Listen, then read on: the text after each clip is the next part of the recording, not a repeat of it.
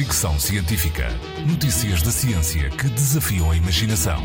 Com Isilda Sanches. Parece coisa de ficção científica, mas estamos em 2024 e as capacidades da inteligência artificial são cada vez mais surpreendentes. Cientistas dinamarqueses desenvolveram uma ferramenta capaz de prever o futuro, incluindo quando as pessoas morrem.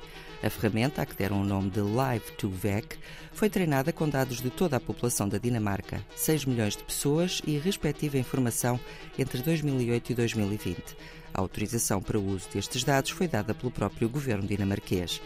Os investigadores da Universidade Técnica da Dinamarca treinaram então o Live2Vec com estes dados sobre saúde, educação, emprego e rendimento e este revelou ser capaz de prever um pouco de tudo, de personalidade a probabilidades de doença até mesmo a data de morte. Quando confrontado com dados dos cidadãos dinamarqueses, o Live2Vec foi 11% mais eficaz do que outros sistemas de inteligência artificial a identificar os que já tinham morrido, acertando em 78% dos casos. Além disso, também foi capaz de prever as respostas dos indivíduos em testes de personalidade.